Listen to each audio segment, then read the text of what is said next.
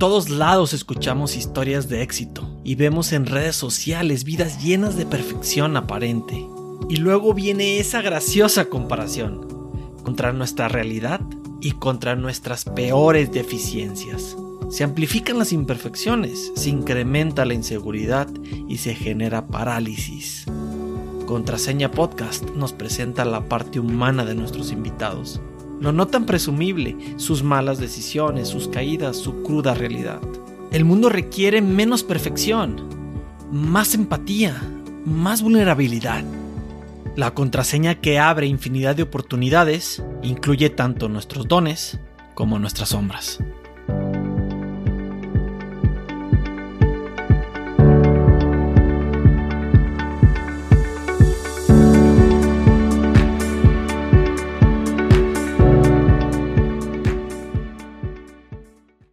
No puede faltar el cereal con leche, ¿no? que es importante porque podrá parecer una tontería, pero tiene su ciencia. Porque hay dos tipos de personas, las que le echan la leche y luego el cereal, que se me hacen que no tienen dos neuronas, porque lo que quieres es comer cereal, no comer leche. O sea, es leche con cereal o cereal con leche.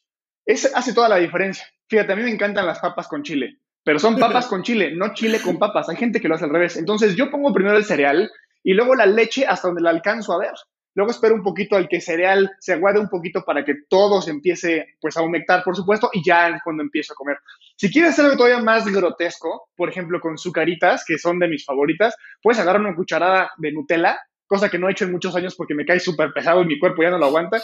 Entonces, con esa Nutella la metes en el cereal, entonces haces una cucharada que se empapa de leche, se queda el cereal en la Nutella y le haces... Um, y de esa manera te prometo que tienes diabetes.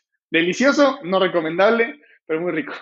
La ciencia del cereal no nos podía faltar. Eh, la verdad es que me siento muy identificado con lo que nos compartes. Siento que todos en algún momento hemos pasado por esa necesidad de tomar esa decisión de qué va primero. El cereal, la leche es muy estresante. Entonces, gracias por compartirlo. Gracias por esta charla. Mucho gusto. Estuvimos hoy con Paco Benítez. Muchas gracias, Paco. Sale, nos vemos. no, excelente, excelente la receta, Paco. Oye, mira, una de las cosas que yo he concluido en esta pandemia es que ha habido ganadores en esta circunstancia que, que hemos tenido en los últimos tiempos. Y uno de los ganadores, estarás conmigo de acuerdo, es que fue TikTok. Y yo no me resistí en marzo abrir mi cuenta de TikTok, porque pues para cosas nuevas y para, para, para diversiones, más allá de lo que dice el libro de la productividad, es no abras tu tiempo no pierdas tu tiempo en pendejadas. Pero no, yo en marzo abrí mi cuentita, dije, vamos a ver de qué se trata, toda la gente está hablando de esto.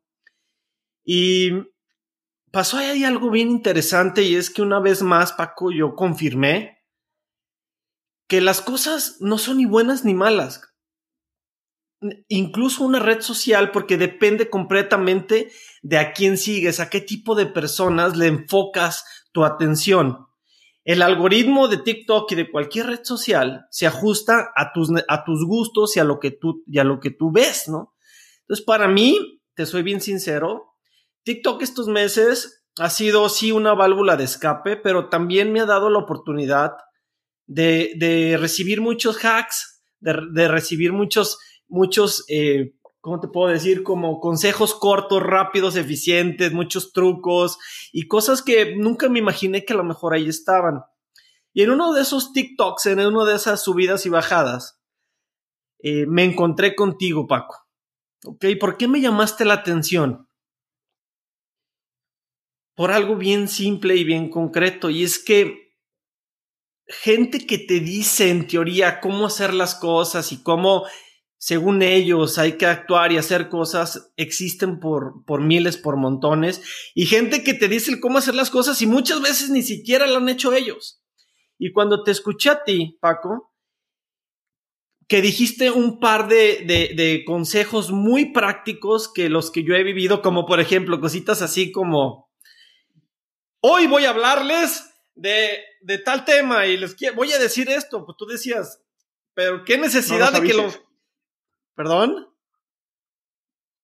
Que no nos avise, solamente hazlo, ¿no? Vamos al grano, dilo. mi nombre es Manuel Estrada. A ver, que me acaba de pasar un, un, presentador, acaba de pasar un maestro de ceremonias y dijo, con ustedes, Manuel Estrada. Y luego llegas y como no sabes qué decir y como sabes que los primeros minutos son tan críticos, pues te vas con algo que te libera diciendo tu nombre, que es lo que más veces en la vida has dicho, ¿no? Pero es una tontería porque te lo acaban de presentar. Entonces, tips como esos, Paco, que te escuché, fue que, que dije, wow, eh, al final de cuentas podemos encontrar cosas este, muy, muy concretas, muy válidas y siento que, que las personas que te siguen, y por eso tienes tantas personas que te siguen, Paco, porque un solo consejo práctico, potente, puede hacer la diferencia en muchas personas. Pero te tengo una mala noticia, y es que el día de hoy no quiero o no, o no vamos a enfocarnos en el super Paco que tiene miles de buenos consejos para las personas que quieren hablar en público.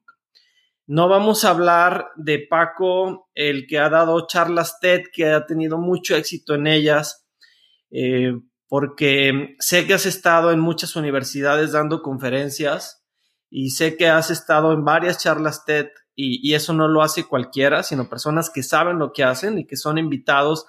Yo sé que hay algunos que han llegado a dar charlas TED la primera, pero ni de, ni de, ni de broma los vuelven a invitar porque pues no tienen este, ni el mínimo, ni el mínimo posibilidad de hacerlo bien, sino que hoy nos vamos a enfocar en cómo has llegado a ser lo que eres y en cómo has llegado a conocer esos tics que los puedas compartir, Paco, ¿ok? Porque yo sé que tu camino ha tenido, pues como de todas las personas que, que van construyendo eh, eh, esa historia, eh, no es solamente como la vida, no solamente es el, llegar al fin, el llegar a donde vas, al viaje, sino es el proceso y que tú has sabido disfrutarlo, Paco. Ahorita vamos a, enfocarnos un poquito en eso, pero quiero agradecerte de corazón a nombre de todas esas personas que han recibido tus, tus consejos. ¿Qué nos cuentas de TikTok? ¿Cómo ha sido tu experiencia en ese sentido? ¿Y qué nos puedes compartir de, de, de, de esta nueva ola de, de, practicidad y no de, y no de oratoria, sino de public speaking. Vamos a, híjole, dijiste como 50 cosas distintas y tengo 50 respuestas distintas antes de la pregunta que me acabas de hacer, porque creo que tocaste temas muy interesantes eh, y que algunos pueden llegar a ser hasta tabú o están, forman parte de la manera que tenemos de pensar que deberíamos empezarnos a cuestionar. Por ejemplo, la primera que dijiste es, hay gente que ha ganado en, esta pandemia. Y, yo considero que en esta pandemia me ha ido muy bien, pero es importante recalcar y reconocer el privilegio en el que estoy para poder ganar. Porque así como yo gané, hay mucha gente que se, se le llevó la chingada. Entonces, decir que no lo dijiste, pero hay gente que lo dice. Decir que la pandemia fue buena es una estupidez. Esa persona no debería tener micrófono. Tú no lo dijiste, yo sé que nunca lo vas a decir, pero hay gente que sí lo dice y es importante recalcar eso. Las personas que ganamos en la pandemia somos gente muy privilegiada y ya teníamos todo para ganar. Lo único que, tuvimos que hacer es agarrar ese privilegio que ya teníamos y ponerlo a accionar. Hay gente que a pesar de ese privilegio no gana. Hay gente que sin ese privilegio también gana. Aún así, es una falsedad no reconocer las circunstancias favorables que teníamos para ganar en una situación que estaba diseñada para que todos perdieran. Entonces, es la primera. La segunda, TikTok es mi red social favorita. A mí me encanta. Pero creo que lo que, el boom que tuvo esa red es que no funciona como funciona Facebook, como funciona Instagram, que es que te enseña lo que estás buscando. No, eh, TikTok te enseña todo. Y eso es, esa es la magia, porque puedes tener cero seguidores y tener un millón de views. O sea, tu contenido se lo va a enseñar a todos. A todos, a pesar de que no les interese. Y eso, eso es la magia. Quizá ya ha empezado a cambiar conforme el año que lleva teniendo este boom, que tuvo boom justo por la pandemia, porque más gente estuvo encerrada, hubo más creadores de contenido, contenido entre comillas, y vámonos, como se les enseña a todo el mundo, y de repente tu video tiene dos millones de reproducciones, cosa que en Facebook nunca vas a alcanzar, y en Instagram menos, pues te quedas en esa red. Y eso fue una genialidad, fue impresionante. No me acuerdo qué otra cosa dijiste, pero había un punto tres interesante que quería abordar. Ah, sí, la, la productividad que dijiste. Descargué TikTok y que está en contra del manual o el libro de productividad. Yo también, ¿eh? Y lo descargué para perder el tiempo un rato. Pero creo que es importante recalcar a todos los que nos van a escuchar que, que es importante no ser productivos todo el tiempo. Y creo que tú lo sabes muy bien, pero solamente para aquellas personas que están casadas con la idea de ser hiperproductivo y el club de las 5 de la mañana porque esa hora no recibes mensajes, créeme que a la 1 de la tarde si lo pones en modo avión tampoco recibes mensajes. O sea, no glorifiquemos a las personas hiperproductivas porque se vuelven mitad máquina. Lo que nos hace humanos es justo no ser máquinas. Empecemos a ser humanos y dejemos de ser máquinas porque eso nos causa más estrés a largo plazo que beneficios. ¿Quieres tener tu vida millonaria o tu vida en una canción? Cuando la tengas vas a querer otra cosa y no la vas a poder disfrutar por tu vida hiperproductiva. Yo prefiero no ganar un millón de pesos, ganar 100 mil, pero tener tiempo con mi novia, ver películas. Y ojo, yo tengo un problema con eso porque me apasiona mi trabajo al punto de que no lo puedo dejar. Yo tengo un problema, una obsesión con eso. Sueño con public speaking, me despierto con public speaking. Eso es una obsesión y un problema que tengo. Pero lo reconozco y estoy trabajando en él porque ser hiperproductivo es lo más peligroso que puedes hacer por ti mismo. Eres humano, no máquina. Y lo último que dijiste de este cambio en oratoria y public speaking justo va con esto. La oratoria la veo como una máquina, como algo para declamar, para moverte, para que a la altura de tus pulgares tengan que estar tus manos y solo las tengas que mover para expresarte así y así y así. Y la verdad es que no hay un orador que conecte. Quizás hace mucho tiempo ellos eran la cúspide de la comunicación. Así nos comunicábamos antes. Ninguno de ellos tuvo internet. Hoy los conocemos por la tecnología que tenemos ahorita. Antes no. Hoy tenemos un medio de comunicación gigante, extremadamente rápido y la atención es el recurso más importante del mundo. Y si el tiempo es oro, la atención es diamante. No podemos hablar como lo hacíamos hace 50 años porque hoy nos comunicamos 50 veces más rápido y 50 maneras diferentes. Si seguimos hablando como lo hacíamos antes, no podemos esperar comunicarnos en el mundo de hoy. Hoy es diferente y por eso la oratoria está muerta, nada más que los oradores nos han dado cuenta. Hoy el public speaking es lo que domina porque está enfocado en conectar en un mundo hiperconectado, no en hablar como hablan los famosos políticos que solo dicen palabras, pero nadie les cree nada. Esa es la diferencia. Y la diferencia también es esa perfección que realmente no existe y que el hablar también entra esta imperfección porque somos humanos, ¿no, Paco? Y, y, esa, y nosotros no buscamos en este podcast hablar de perfección, no buscamos recomendar cientos de libros porque el exitoso lee los libros. No, no, no. O sea, lee el libro que, te gusta, que te motiva, que crees que necesitas ver, sigue a las personas que te, que te llenen de energía, que te, que te saquen tu parte buena, pero que te dejen ser tú, porque incluso hablar y comunicarte es, es, es, es imprimir tu personalidad, ¿no lo crees? Yo creo que la voz y tu forma es una segunda huella digital. No hay dos personas que hablen igual que tú. Es una tontería entonces queremos meter a todos en una cajita para que todos habláramos igual. Pues qué hueva, si justo las personas que hablan igual son las que menos escuchamos, pero irónicamente son las que más foro tienen. Cuando no había redes sociales, hoy las personas que más foros tienen son las que se hacen diferentes a través de su manera de comunicar. Entonces, ¿por qué seguimos queriendo meter en una cajita cuando lo que funciona es justo mostrar lo único o lo diferentes que somos.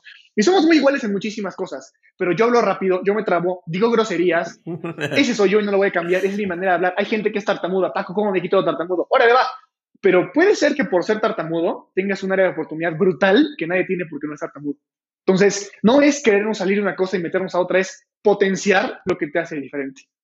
Y para conectar, pues tienes que ser tú y decir esas malas palabras y ser como eres porque pues es lo que conecta. Pero, pero para, para entender un poquito más de dónde viene este conocimiento y, y, este background para que puedas entender y enseñar de la manera que lo haces, Paco, yo sé que has tenido emprendimientos previos a, a construir la marca Paco Benítez y a tener este impacto. Me gustaría que me platiques un poquito eh, sobre dos emprendimientos concretos que tuviste previamente y que nos cuentes qué enseñanza te dieron y, qué aprendiste de ellos. Hablo de, del negocio de las carteras de Jens y de Momentum Project.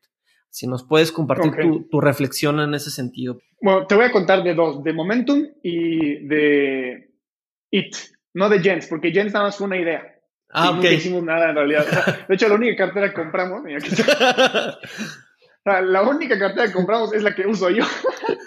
Era para probar y, son muy bonitas, Entonces no fue, no fue un fracaso en realidad, porque ahí la tienes y la llevas contigo en tu mente. yo me compré mi propia cartera, funcionó, hubo 50 pérdidas. Eh, Momentum fue un proyecto que sacamos, un grupo de amigos y yo, después de pertenecer durante muchos años a una cosa en la universidad que se llaman grupos estudiantiles o grupos de liderazgo, depende de cómo lo manejen cada universidad un grupo de estudiantes que sin importar qué carrera estén estudiando se reúnen para cumplir un objetivo. ¿Cuál? El que ellos quieran. Nuestro objetivo era ser el mejor congreso de la universidad, un congreso de mercadotecnia. E hicimos dos congresos impresionantemente grandes y aprendí que lo realmente valioso de la universidad está fuera del salón de clases, pero dentro de las instalaciones. Porque lo que me hacía especial único y lo que me estaba desarrollando las habilidades no eran las clases del salón de clases, era lo que hacía en los grupos de liderazgo. Porque cuando en mis clases me decían, vamos a aprender técnicas de negociación y me enseñaban el modelo AIDA, bueno, gracias, profe, pero yo tenía que ir con el director de merca de Heineken para que nos patrocinara el evento y no podía usar el AIDA porque yo era un morro de cuántos años, 21 años, contra un señorón de treinta y tantos. Yo no tenía apalancamiento, yo no era John Smith, director general, yo era un morro de 16, bueno, 21, y aún así tenía que negociar. Entonces me di cuenta que el verdadero conocimiento y las verdaderas habilidades para lo que yo era afín no estaba en el salón de clases. Muchos amigos nos dimos cuenta de eso y cuando terminamos los congresos nos dimos cuenta que esas habilidades son las que se necesitan allá afuera, pero que en el salón de clases no estamos desarrollando. Y, nos dimos cuenta porque muchos de, los directores de mercadotecnia, por ejemplo, Juan Carlos Malet de Coca-Cola, nos invitó a trabajar con él. O sea, y yo no me había graduado, no me preguntó ni qué estudiaba, no me preguntó cuánto sacaba, vio lo que podía hacer y dijo, yo quiero gente como tú conmigo. Dije, ¿por qué? Porque si yo no estoy aplicando como mis compañeros, jamás le enseñé ni se ve y no le importa nada de lo que la universidad me dice que realmente importa, ya tenía la oportunidad más grande de mi vida y la rechacé porque yo no quería eso todavía. Y quizás fue una estupidez, a la fecha creo que fue una muy buena idea, pero entendiendo eso es que hacemos Momentum Project. La idea, y sonaba bonito, es una startup de desarrollo de habilidades para jóvenes líderes de América Latina. En pocas palabras, desarrollar habilidades distintas que en el salón de clases no te van a hacer desarrollar, pero que en el mundo de afuera se necesitan sí o sí y te contratan por eso. Eh, imagen personal, liderazgo y trabajo en equipo, programación lingüística, lenguaje corporal, ese tipo de cosas que es importante tener porque es tu marca personal, además del numerito en tu boleta, que todo el mundo va a tener. Lo hicimos más o menos durante un año, dos años. Estuvimos dando muchas capacitaciones, inclusive nos fuimos a Costa Rica. El problema es que nunca pudimos cobrar un solo peso. Éramos muy buenos para dar, pero muy malos para cobrar. Y es que no tenemos presupuesto, y es que aviéntate un entrenamiento con nosotros y luego vemos cómo cobramos los demás. Y como yo era bien inocente, sí, vamos, con tal de tener la fotografía de Instagram para decir, estamos haciendo cosas, órale, porque es, fíjate, estamos atascados en un sistema que nos dice que tenemos que emprender y que tenemos que ser millonarios. Y decir que eres un emprendedor te da como un plus. Pero hay mucha más gente que dice ser emprendedora que la que realmente está emprendiendo. Generalmente el emprendedor no anda cantando que está emprendiendo. Entonces era como un título de ego decir estoy emprendiendo. Era muy padre, pero no estaba funcionando. Era un proyectito, no era un emprendimiento, no había ni modelo de negocio. Éramos una bola de cinco personas con muchas ganas, dándole un equipo completamente disfuncional. Mi mejor amigo, mi mejor amiga, mi exnovia, el mejor amigo mi mejor amigo y yo. O sea, estaba diseñado para tronar y tronó. Y la razón de que tronó es que yo tomé muy malas decisiones. Yo no estaba listo para ser líder. Y sabía exactamente, bueno, en realidad tenía como muy vaga la idea que qué es lo que quería hacer o hasta dónde quería llegar y no tenía ni idea de cómo llegar ahí. Y tomé la decisión de contratar a muchísimas personas, tenía un equipo muy grande y yo quería contratar a emprendedores. Llegamos a ser como 12 personas para redes sociales, para página web y demás. El problema es que ninguno de ellos eran emprendedores, eran empleados, que está bien, pues ellos, yo los contraté, fue un mal speech de mi parte, que esperaban tener un resultado muy rápido y no ayudarme, ayudarme como a construir eso. Con esas malas decisiones, más la falta de visión, se empezó a perder, por supuesto, la motivación. Y llegó un momento en el que la única persona que estaba haciendo algo era yo. Me cansé porque tampoco lo estaba disfrutando y en ese momento Momentum que decíamos que era un emprendimiento que nunca fue, pues dejó de existir y a nadie le importó porque realmente no estábamos haciendo nada. Ese fue el momento. Si pudieras regresar al inicio de Momentum, ¿te hubieras preferido utilizar esos recursos de tiempo, de dinero y de esfuerzo en alguna otra cosa? ¿O, o está bien todo lo que aprendiste y lo que creciste, Paco, con ello? Yo creo que estuvo bien, porque estaba estudiando mientras emprendía. Emprendía, entre comillas. Entonces, realmente no estabas poniendo todos los huevos en una canasta. Mi plan B siempre fue la carrera. O sea, en el peor de los casos me gradúo con mención honorífica y voy a pedir trabajo como toda la bola de chavos. En el mejor de los casos, Momentum funciona. Afortunadamente, a través de Momentum me di cuenta qué es lo que me gustaba y era el desarrollo de habilidades. Entonces, fue una excelente manera de darme cuenta qué es lo que me gustaba, qué es lo que no me gustaba y darme cuenta que yo no estaba hecho para ser el líder que siempre me vendieron que yo era porque siempre estás en esta universidad, eres líder, ya eres líder, era presidente del grupo estudiantil, eres un líder. A la hora de la hora no fui tan buen líder como se supone que era, ¿eh? A pesar de estar en grupos de liderazgo y tener el reconocimiento de liderazgo, no era tan buen líder como yo creí. Entonces, yo lo volvería a hacer porque no perdí nada. Bueno, en realidad sí perdí dos buenos amigos. quizá no eran tan buenos amigos y se perdió por eso, o quizá yo no fui el tan buen amigo para ellos. Y puede ser eso. Yo creo que es eso más que lo otro. pero la lección que me dejó fue lo que construyó lo que hoy soy. Y créeme que no cambiaría por nada, Duvalín, lo que hoy soy. Entonces, Momentum me construyó a través de cagarla. Y esta otra empresa que se llama, ya no se sigue corriendo, se llama Eat, era Eat Food Heroes. Y es una aplicación que estaba enfocada en poder redistribuir los desperdicios alimenticios, o más bien los excedentes alimenticios de los restaurantes y también de los distribuidores y productores. Hay más comida en el mundo que personas. O sea, si quisiéramos acabar con el hambre, no tiene que ver con, hacer más alimento, tiene que ver con distribuir el alimento que existe. El 30% del alimento mundial se, termina desperdiciando y termina en la basura. ¿Cómo puede ser que hay gente que cuando termine esta entrevista hubo 10 personas que se murieron de hambre y cómo puede haber basureros llenos de comida en perfecto estado? La semana pasada escuchaba, por ejemplo, que Krispy Kreme, si no vende sus donas, las tira a la basura, las hace pedazos y las tira a la basura para que los empleados no se las coman y para que la gente de la calle tampoco se las pueda comer, porque o pagas por ella o no te la comes. Es que diablos, ¿cómo puedes estar tan enfermo? Hay gente muriéndose y tú desperdiciando la comida. Bueno, y era para eso. El objetivo era identificar los excedentes alimenticios de restaurantes que son chingos y poderlos ofrecer a un precio mucho más accesible para la comunidad. Y ese es un modelo que ya funciona en Europa y está rompiéndola. Funciona en Argentina y está cabrón. Y funciona en Estados Unidos y está cabrón. Y solo faltaba que funcionara en México. Íbamos a ser los primeros un amigo que se llama Brandon Sustaita, es un cabrón, es muy bueno, es un muy buen líder y tiene muy buenas ideas. A él se le ocurrió esta parte y le empezó a construir durante seis meses y a mí me invitó ya que estaba construida. No la aplicación, sino la idea. Empecé a empaparme y todo, y más o menos durante un año le estuve echando todas las ganas. Fuimos a Link Monterrey a presentarla y todo, perdimos, pero no importa. Nos codeamos de, de muchas ideas. El problema es que éramos muy buenos para tener ideas y muy malos para ejecutarlas. Y luego pues llegó la pandemia, justo llega la pandemia, en todos los restaurantes cierran y nuestra operación, que era con restaurantes, no se puede hacer. Y nunca encontramos el cómo sí hacerlo. Al final dejé pasar mucho tiempo sin tener mucha actividad, yo dejé de motivarme y me salí de ese proyecto hace muy poco. Me salí físicamente hace muy poco, pero presencialmente o más bien como moralmente me había salido desde hace muchísimo. Ya no participaba, ya no nada. Yo no tuve el valor para renunciar cuando tuve que haber renunciado. No nos estaban pagando pero lo que aprendí de eso es que si no te apasiona, no te metes. Y es muy buena idea y me apasionaba mucho, pero no me apasionaba suficiente como para hacerlo a pesar de todo. Y para mí, y me di cuenta a través de eso, mi prioridad siempre fue esto que ya estoy haciendo. Y el tiempo que, me sobraba, se lo dedicaba a ese emprendimiento. Y no le puedes dedicar el tiempo que sobra. Tienes que dedicarle tiempo. No puedes, no pueden ser las sobras porque te va a quedar un, un emprendimiento de sobra. Yo no era la persona adecuada para estar ahí y me di cuenta muy tarde. No tuve el valor para salirme cuando me di cuenta y solamente me salí cuando ya era a consecuencia de todo y no podía dar vuelta atrás. Sin embargo, no hubieras sabido si realmente iba a ser una buena idea o te iba a apasionar el tema si no hubieras intentado o no hubieras entrado a hacerlo, porque pues muchas veces la forma de saber si te apasiona o algo es, es, ya estando adentro, ¿no? Porque desde afuera puedes sentir un tipo de emoción, pero es un sentimiento mucho más light es un sentimiento de me late, me no me late, o, o, o, tú cómo viviste ese cambio de, de, feeling.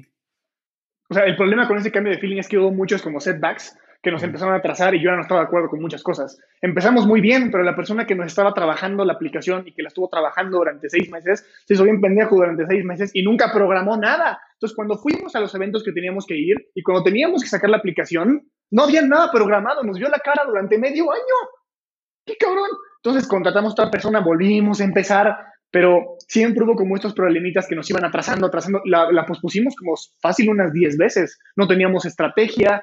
Y cuando me correspondía a mí hacer esa estrategia, porque yo era parte de eso, yo prefería estar trabajando en mi proyecto que en ese proyecto. Entonces, como le daba el tiempo que sobraba, pues nunca dio bien. O sea, parte del fracaso es responsabilidad mía. Y yo entiendo esa parte de tienes que vivirlo para poder saber si te gusta o no, pero tampoco fue justo para el equipo porque yo llené un espacio que pudo haber estado llenado por una persona más comprometida y yo no fui. En ocasiones los equipos tan grandes o que, o que hay muchas manos involucradas, tendemos a ser muy, muy comodinos en decir, pues somos muchos, va a avanzar, pero nadie, hay veces que en el fondo toma esa, eh, eh, como dicen los toros por los cuernos y ver por qué no está avanzando, qué está pasando, entonces empieza este desgaste de si el otro no lo hace, yo no lo hago, entonces, pues luego vamos a ver a ver si el que programó lo hizo bien, Entonces, cuando yo siento, Paco, no sé si estés de acuerdo, que cuando las actividades, las responsabilidades, los derechos no están perfectamente claro cuando inicia un emprendimiento de qué le corresponde a cada persona y solamente empieza con una muy buena idea, como lo que seguramente tú sigues creyendo que, era e, ese emprendimiento o que es porque a lo mejor en, la mente de muchos todavía está ahí, porque no basta tener una gran idea, una idea, una idea social, una idea que, que puede traer ventajas para todos, ¿no? Porque ese, ese negocio es el típico negocio que qué chingón que se haga porque es donde todos ganan. O sea, no, no tienes que buscar a alguien que pierda dinero, sino que todos ganan, cabrón. Pues sí, sí. Pero sabes que no éramos tantos. O sea, y sí teníamos bien definido qué hacía cada quien. Nunca tuvimos bien definido qué hacía yo. Ese fue un gran problema mío. Pero es que, ¿qué hago? Tengo cualidades de liderazgo, tengo cualidades para poder jalar gente y tengo cualidades también para poder inspirarlas y convencerlas. Es, parte de mi ADN cuando hablo, generalmente eso sucede, porque me apasiona lo que digo y porque estoy convencido de lo que digo. Entonces me ponían en puestos de liderazgo, pero yo no quería liderar. también como que ser líder está glorificado. Qué hueva, a veces no quieres liderar. Chingue su madre, no quiero. Pero el trabajo operativo tampoco me gusta. Entonces, que, que tienes que ir, ay, güey, o sea, si no me apasiona, pues como que el agua el fuchi. Entonces yo era una pieza que podía funcionar, pero nunca encontré exactamente cómo funcionar. Y cuando me metieron en los lugares donde podía llegar a funcionar, no daba mi 100%, porque estaba más preocupado por mis masterclass, por mi comunidad, por el contenido, por los entrenamientos. Entonces, yo sé que parte del fracaso de eso, porque no sé si sigue corriendo o no, pero si no sigue corriendo, muy, una gran parte del fracaso fui yo, porque yo no soy la persona adecuada o no fui la persona adecuada para lo que se necesitaba. A pesar de que yo tenía que hacer las campañas, tenía muy buenas ideas, pero no las quería ejecutar. Y la persona que lo quería ejecutar no sabía cómo hacerlo. Pero yo pasaba la bolita. O sea, yo fui muy mal colaborador al final. Al principio fue toda madre. Hacía los las presentaciones, vámonos, construía, me desvelaba. Un año me duró la motivación. Pero no hubo resultados, me empecé a dejar de motivar y terminé siendo un muy mal colaborador. Culpa mía, definitivamente. Lo que acabas de hacer, Paco, lo que acabas de decir me demuestra, con lo poco que te conozco, una vez más, coherencia en tu persona. Y te digo, te lo digo por lo siguiente. Una de las frases que tú siempre has impulsado y con la que has comulgado, o al menos así lo dices, es la siguiente. Acepta más de lo que te toca de culpa y menos de lo que te corresponde de crédito. Yo siento que lo que acabas de hacer es eso. Es tuya, es tuya, Paco, está muy buena. Y, no me acuerdo cuándo la dije, ¿eh? pero Dios mío, qué chingón. Eh, está, sí, claro, está, está, en tu, está en tus redes sociales y, lo que nos estás demostrando es que no solamente dices lo que, o sea, no, no, se, no se trata de decir, se trata de decir, de pensarlo y de creerlo. Y con la acción de que lo que me estás compartiendo, de, de cómo tomas eh, la responsabilidad de tus fracasos seguramente es lo que te hace crecer a ti, o sea, no beneficias a nadie con, tomar la culpa, ¿estás de acuerdo? Te beneficias a ti, porque quien crece y quien, y quien, y quien genera esta energía hacia adentro, eres tú mismo. Entonces, esta, esta lección que nos das es muy grande y, la coherencia como parte del public speaking también yo siento que, que se, se transpira por los, por los poros, ¿no? Pues es que hablar es lo que más me gusta, caray, y no me gusta hablar mentiras. Creo que nunca he dicho una, nunca he dicho una mentira en una conferencia, porque todas están basadas en mi historia de vida y mi historia de vida es corroborable. O sea, si tú le preguntas a las personas, te van, te van a tener que decir cosas muy similares porque a todo el mundo le he contado lo mismo y puede ver lo mismo en mis historias, en las fotos con mis amigos. Lo puede ver, por eso te digo, soy un libro abierto. O sea, a mí investigame y lo que te estoy diciendo te lo van a decir y si no, te lo van a decir más bonito de lo que yo te lo acabo de decir yo soy, soy mejor para aventarme pedradas que las personas que me quieren. Entonces, eh, por eso, pero ojo, cuando yo admito esto, sí no solamente me beneficia a mí y quizá egoístamente también me quita un poco de peso encima de poderlo abrir al mundo, que es algo que ya he dicho muchísimas veces, sino que también ojalá inspire a otras personas a admitir que la están cagando, que admitir que la cagaron y que puedan seguir adelante a pesar de haberla cagado. Créeme que que decir que fue tu culpa, admitir que fue tu culpa y continuar es algo extremadamente placentero porque si te la pasas dando, echando la culpa a otras cosas, no, es que fue el equipo de trabajo, no, es que fue el timing, es que Nunca te vas a ser responsable de lo que sucede. Las cosas buenas pueden llegar a suceder por ti, las malas también pueden llegar a suceder por ti. No, es una y la otra, no una u otra. Ese es un paso para que sucedan las dos. Y es tan difícil hacerlo porque allá afuera, Paco, tú y yo sabemos que el mundo muchas veces es una mentira. El mundo muchas veces nos comparte puras historias de éxito, pero no nos... No siempre son así, Paco. La gente comparte en sus Instagrams. Muchas veces verdades y realidades, pero, pero no nos muestran las partes, esos momentos que no fueron cómodos. Entonces, cada vez es más difícil eh, ser honestos con otras personas porque me siento menos, porque, porque tú muestras mucha perfección en tus redes sociales, yo conozco tu parte bonita, pero yo mío conozco mi parte bonita, que de paso la hago más chiquita, pero también conozco mi parte, mi parte de mierda. Entonces es muy difícil ser vulnerable, cabrón. Es muy difícil decir la cagué porque, porque como no tenemos una autoestima suficiente, nos llega a tumbar. Entonces es, eh, eh, eh, tenemos que entender en dónde estamos viviendo para poder saber qué realmente nos construye y qué realmente nos pueda llegar a servir, ¿no? Pues es que además tampoco conviene mostrar estas cosas porque entre más idealizado estés o más te, edifiques, más gente te toma como modelo a seguir, más gente te sigue y hoy la divisa más cara del mundo es el numerito que tienes ahí arriba. Que bueno, debería ser en todo caso la atención. Yo sé que no va por ahí, pero es el mundo en el que vivimos. Y no conviene decir esas cosas. Yo entendí que a mí no me interesa el numerito que aparece ahí arriba en las redes, me interesa la calidad de ese numerito. Y prefiero 50 personas que estén conmigo a 50 mil personas edificando una persona que realmente no existe. Yo sé que cuando admito estas cosas, la gente que no está de acuerdo va a aventar la madre como me la ha mentado, me va a decir que soy un vendehumo como me lo ha dicho y se van a ir.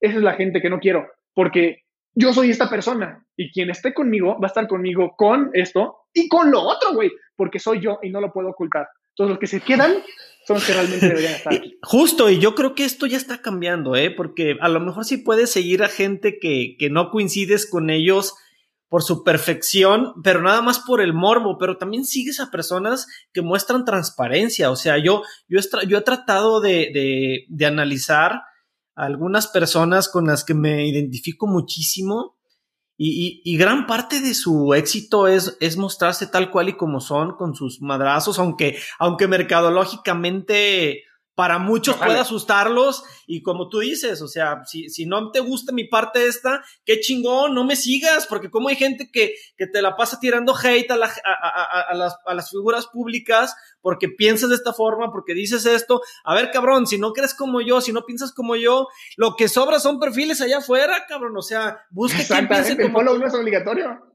Exactamente, pero sabes qué, tú lo entiendes muy bien, yo lo entiendo muy bien, la cantidad de personas que piensan así, que yo creo que es una cantidad de personas que piensan de forma correcta, pero ya es muy mi manera de pensar, son muy pocas. Porque, a ver, a una marca le interesa estar asociada con una persona que dice que es un mal colaborador, un mal líder y que la cagó.